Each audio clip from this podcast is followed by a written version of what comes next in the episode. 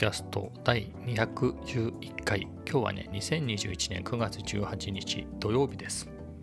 まあっていうかね、えー、よくある話なんですけど、えー、土曜日の分を日曜日に、えー、収録しております。なんかヘリコプターが飛んできましたけれど音入ってるかな？えでですね、まあ、今日は、えまあ、天気悪かったですね。雨で、まあ、台風っていうことでね、まあ、一日雨みたいな予報だったんですけれど、えー、何時ぐらいだったかな？昼過ぎぐらいになんかねあの Yahoo のあの雨雲レーダー的なやつを見てたらちょうどねその時間だけちょっと弱降りっぽいような、えー、予報っていうかそういう風になってたんでまあどうせねずっと雨が降るなら、まあ、弱いうちにね、えー、ちょっとカフェ散歩行っとこうかなと思って、えー、外を確認せずにですね行ったらですねまあ、出た時はまあそこそこ、まあでもそれなりに強かったですね。ちょっとこのタイミングなのかみたいな感じで出てったんですけど、まあ、歩いてるうちにどんどんどんどんすっごい豪雨になってきて、いや、ほんとね、びしょ濡れになりましたね。でも、リベルテ2に行ったんですけれど、もう途中で帰ろうかなと思ったぐらいで、ただね、まあ、結構そう、なんですか、決断を遅らせてるうちにどんどんリベルテ2の方に近づいていって、まあもうどっね、ただ戻るよりはまあ行くだけ行ってみるかみたいなことで、えー、行きました。で、まあ、結構濡れちゃったんですよね。本当にね、今日はハーフパンツ履いてたんですけど、まあ、いつもね、夏なんでハーフパンツなんですけど、いつもね、かなり、なんだろう、小学生の体育の半ズボンよりちょっとだけ長いぐらいの膝上何センチかみたいなハーフパンツを、えー、今年は履いてたんですけれど、えー、去年買ったやつかな。去年買ったえっ、ー、とねもっと長いやつ膝下まであるようなね、えー、やつを履いてたんですね。まあ濡れちゃうしと思って。そしたらね余計濡れちゃうんですよね。膝上ぐらいまでだったら結構傘で、えー、隠れてねあんまり濡れなかったのが、えー、ハーフパンあの膝下まであるもんだから結構濡れちゃって、えー、それでねカフェに行った後も。まあ幸いに気温がね、え、寒くなかった。ったので良かったですけれど、まあ、あんまりいいもんじゃないですね。えー、さらに幸いで言うと、あのちゃんとね、ビーンブーツ、LL ビーンのブーツを履いてったので、あの、靴下とかね、そういうのが濡れるってことがなかったんで、ああいうの濡れちゃうとね、すごい不快ですからね、えー、まあ、そこが濡れないだけでもだいぶマシだったなっていうことで、うん、もうリベルテ2で、えー、ホットのカフェオレをね、まあ、暑かったんですよ、着いた時には。結構暑かったし、えっ、ー、と、エアコンがね、ついてなかったんですよね。ちゅうこともあり、暑かったんですけど、なんかね、体も濡れてるし、ひょっとして、えー、ちょっとね、ついて5分、10分したら、冷えてくるみたいなこともあるかなと思って、ホットのカフェオレを頼んだんですけど、ずっと暑いままでした。うん。まあ、そこで、えっ、ー、と、今日はね、そっか、その話もしますか。機材の話でいくと、えっ、ー、と、ソニーのね、えー、コンデジですね。2014年発売のコンデジ、家にあったやつを発掘して、ここ3、4日愛用してるんですけれど、まあ、それと、えー、あと、オズモアクションを持っていきました。オズモアクションにはね、えっ、ー、と、えー、シノバだかサイノバだか分かりませんけど USB-C3.5mm オーディオジャックアダプターってやつをつけて、えー、ゼンハイザーの MK200 っていう、えー、外付けのマイクをつけて、まあ、音声のテストですね。をしながら行ったんですけれど。でねもう豪雨ですから豪雨だったんでその α7C とかね、えー、とても高価な えカメラをわざわざ持ってってね、え濡らす危険があるんでまあ、そういうことする必要ないなっていうことでこの組み合わせでいきました。まあ、あとねそんなにね α7 で撮るものもないし、えー、なんだろう、えーと、コーヒーの写真は、えー、そのコンデジでね撮ってみたいし、まあ、行き帰りの動画ねあとはお店の中でもね一応オズマアクションで撮れなくはないしちゅうことでこの組み合わせで行ってきました。まあ、結果から言うとあのまあ、写真は、まあ、ともかく写真ねすごい雨だったんでとても外で撮るって感じじゃなかったんで、まあ、コーヒーしか撮ってないですけれどうんとねオズモアクションと MK200 はすごく良かったですね。あの途中ねえっ、ー、とねそこそこ車通りが多い交通量が多い道路を、ま、横断してねっていうのがあったんですけどそこで信号待ちしてる時もあのやっぱ指向性があるんでね MK200 指向性マイクなのでやっぱ僕の声はしっかり入り、えー、車の音なんかは、えー、ちっちゃく。っていうことで、まあ、すごく、うん、外歩き街歩きしながらおしゃべりみたいなやつはかなり使えるんじゃないかなっていう、えー、手応えを得ました、うん、ただね、えただねっていうのが、え Vlog で言うともうね次のえー、75本目なんですけれど、まあ、あらへんは終わってるんですね。あらへん、まあ、らへんね、終わってるんですけど、そこはそのオズモアクションも使ってはいるんですけど、マイクアダプターは、まあ、マイクアダプター買いましたっていうので別にやろうかなと思っているので、え、それ以前のですね、まあ、動画で素材がいっぱいあるんで、まあ、そこでやろうということで、なので次のね、75本目は、まあ、オズモアクションは出てきますけれど、このマイク外付けマイクを使ったっていうショットは出てこずに、まあ、次回へ次次回、え次の次に、えー、持ち越しです。まあそんなところですね。であとは何だろう。まあまたもうあれですね。1日遅れてるから記憶がねもう定かではないんでまあそこでいくとまた機材の話でもしますか。うんとね、まあ、レンズはね、あれこれ見てて、まあ、いろいろね、欲しいものいっぱいあるんですよね。欲しいものっていうか、なんだろう、なんか10万ぐらいでなんか買いたいっていうだけの、えー、消費欲があるっていうだけなんですけれど、まあ、そこで言うとね、選択肢山ほどあって、だってそれこそね、えー、例えば iPad mini なんて、パッと気づいたんですよ、僕。そういえばいくらなんだろうと思って見たら、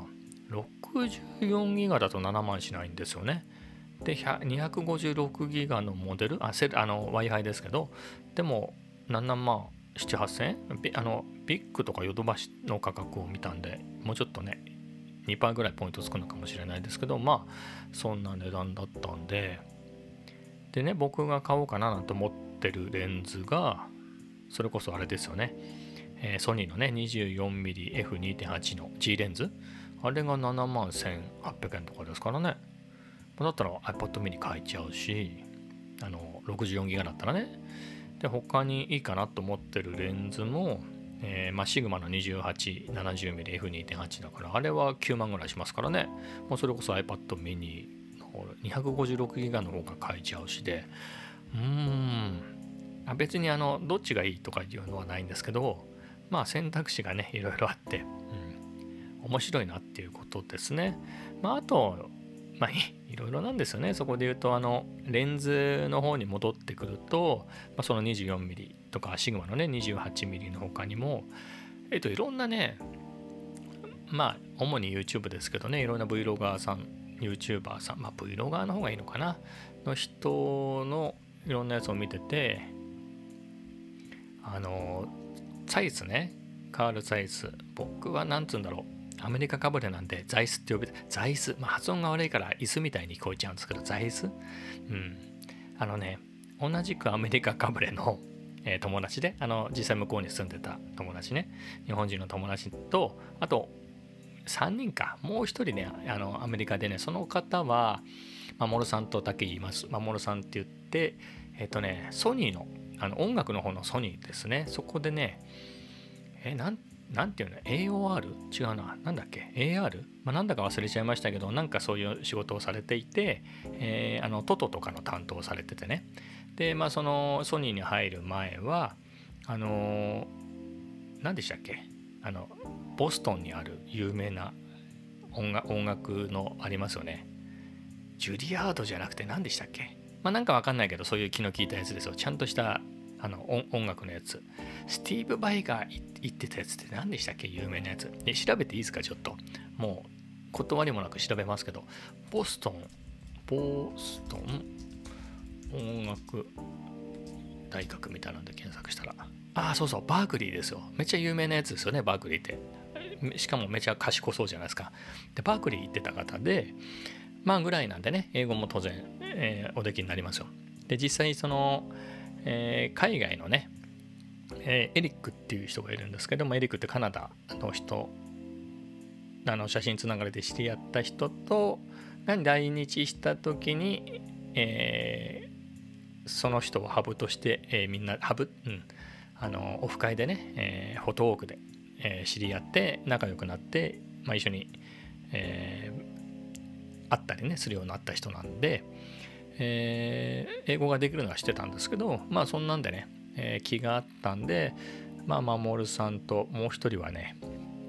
えー、マッキーって呼んでるんですよね。牧原紀之さんにすごい似てる人でマッキーと、まあ、3人でよく会いましたね。うん。あのね中目黒中目黒だっけ？あ違うわ。武蔵小山か。武蔵小山のチリンっていうお店があって、まあ、そこにねそこっていうか武蔵小山に昔そのマッキーが住んでたんですね。その人大阪の方でも大阪に帰っちゃったはずなんですけれど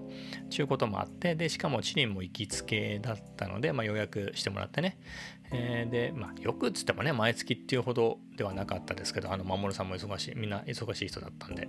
でも年に何回かとかねチリン行きたいねなんて言ってセッティングしてくれて、えー、守さんが声をかけてくれて、まあ、それで会ったりしてたんですけどまあそこまでちょっと脱線しましたが、まあ、その2人がねやっぱりなんつうんだろう、えー、そういう、えー、ドイツのね、えー、ブランドとかを日本人はみんなツァイスって言いますよね。まあそれがあのドイツ語の発音に近いんだと思うんですけれど、まあ、カタカナ発音で僕あのちゃんと発音できないんで恐縮ですけどで英語だとザイスって言うんですよね。ザイス、ー、で他にも、えー、なんだろうな。あのレッド・ゼッペリンとかね。ゼップリンとかかな。あのうまく発音できないですけどゼじゃないんですよね。ゼみたいな発音をするとか。そのアメリカかぶれ感がいや僕もかぶれてるんですごい好きで彼らと話しててねザイスっていうのがね。あと何だったっけかな。なんかそういう発音であれば。でもね彼らではないんですけれど例えばあの別なねカナダの友達今ねいつの間にか日本に住んでるんですけどクリスっていう、えー、クリスなんつったかなクリス・バンデラかクリスっていう友達がいて彼と話してた時にはやっぱり、えー、プジョーじゃなくてそれが通じなかったんですよね。あのになんかね日本でプジョーを見てあれカナダで売ってないんだよみたいな話になってその時にプーゴーみたいなプーゴーみたいな発音してましたね。え何って、き返しちゃったんですけどなんか僕の聞き間違いかもしれないですけどプジョーじゃなくてプゴープーゴーみたいな発音してましたね。であとはルノーはレノーですよね。まあレノーっていうのは何だろう。F1 なんかでも、まあ、今年からアルピーヌになっちゃいましたけど去年までね F1 ルノーで、えー、参戦してたんでもう英語圏のその何つうんですか。えっ、ー、と何つうんですか中継？中継ではアナウンサーがね、レノーとかいうのがよく聞いた気がします。まあ、みたいな感じ、そういうの、うん、好きですね。うん、かぶれてますから。うん。えー、そこまで脱線して戻りますけど、頑張って。えー、座椅子ですね。まあ、カール・ザイス、頑張ってザイスって言いますよ。座椅子の方が言いやすくないですか？座椅子。ね、日本語にあるですよ、座椅子。まあ、座椅子のね、えー、1635の F4 投資のやつですね。あれが手ブレ補正ついてるやつがあって、まあ、14万とか15万ぐらいするのかな、新品で。まあ、高いんですけど、ただ弾数がね、結構前の、前ってほどでもないですけど、えー、弾数もあって、その上にね、1635の G マスターってあのソニーの最高級のレンズもあるんで、えっ、とね、1635の F4 っていうのがね、10万ぐらいのやつね。あの、備品、マップカメラの備品、綺麗なやつね。一番綺麗な、振動品の次が備品なんですけど、まあ、その綺麗なやつが10万で、まあ、良品ぐらいだと10万切るぐらいで、結構玉数も多いんで、10万中とね、僕の 20mmF1.8、10万超えますからね。10万ちょっと超えてたんで、まあ、サイズでね、で 16mm スタートで 35mm まで使えて手ブレ補正もついてるっていうのがねちょっと α7C 手ブレ補正ボディ内弱いんで、えー、っていうことを鑑みると1635もね10万ありだなとか、まあ、ただね 20mm の1.8ってすっごいね使い勝手いいですからね。まあそのさ例えばまあ、16から 35F4 投資もまあ相当使い勝手はいいと思うんですけどね。うん。フルサイズで F4 だったら結構ボケますよ。だって、例えば 35mm 側で撮ったとして、多分、まあ、僕が使ったね、実際にそのなんつうんですかあのその場で取り比べてっていうんじゃないですけど自分がいろいろねカメラを使った印象で言えば F4 フルサイズの F435mm で撮ってもマイクロフォーサーズで言えば 17mm のレンズがその辺ですかね。でそれで1.8ぐらいはボケてんじゃないのかなっていう気がします。2段じゃないですよね。2段以上なんか実際のボケとしてはその感覚がありますね。でやっぱ APS-C でも、まあ、35mm っていうと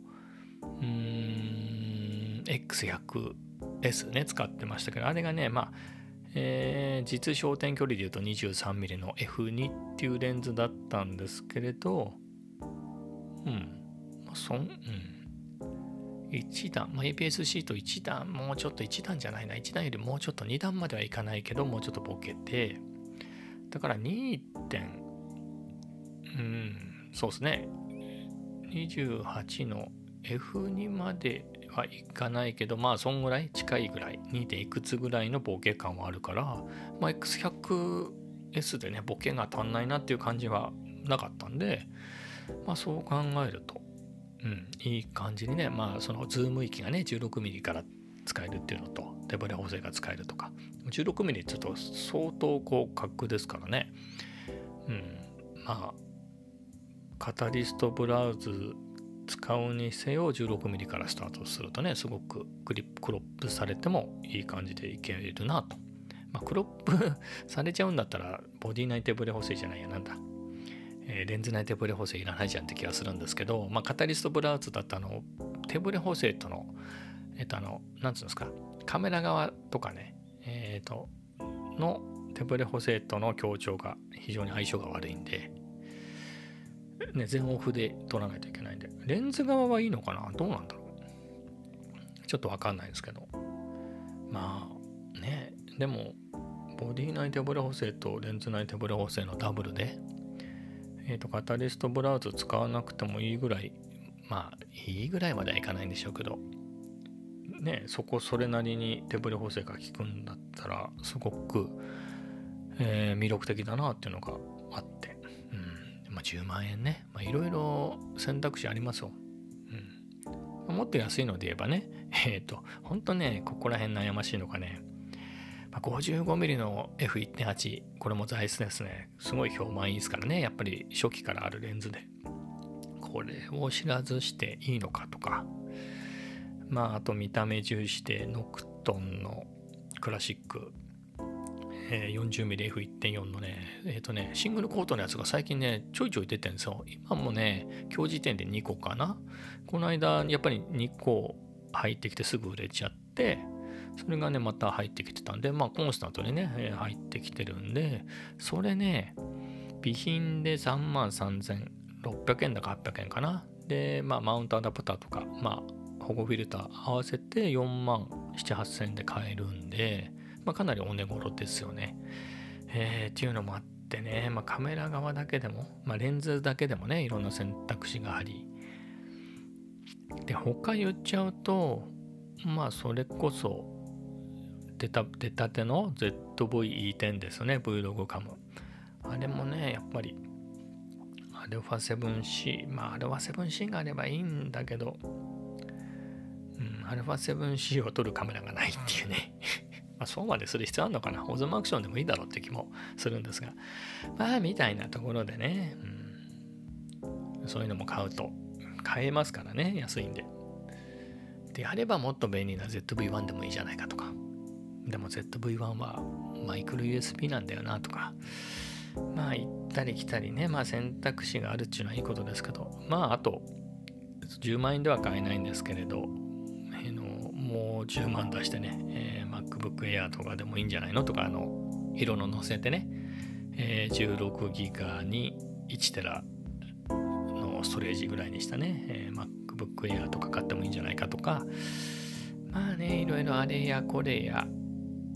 出てきます。まあそんな感じですね。これ結構どんぐらい喋ったのかな ?20 分ぐらい喋りましたね。えー、じゃあ、こんな感じで終わっちゃいます。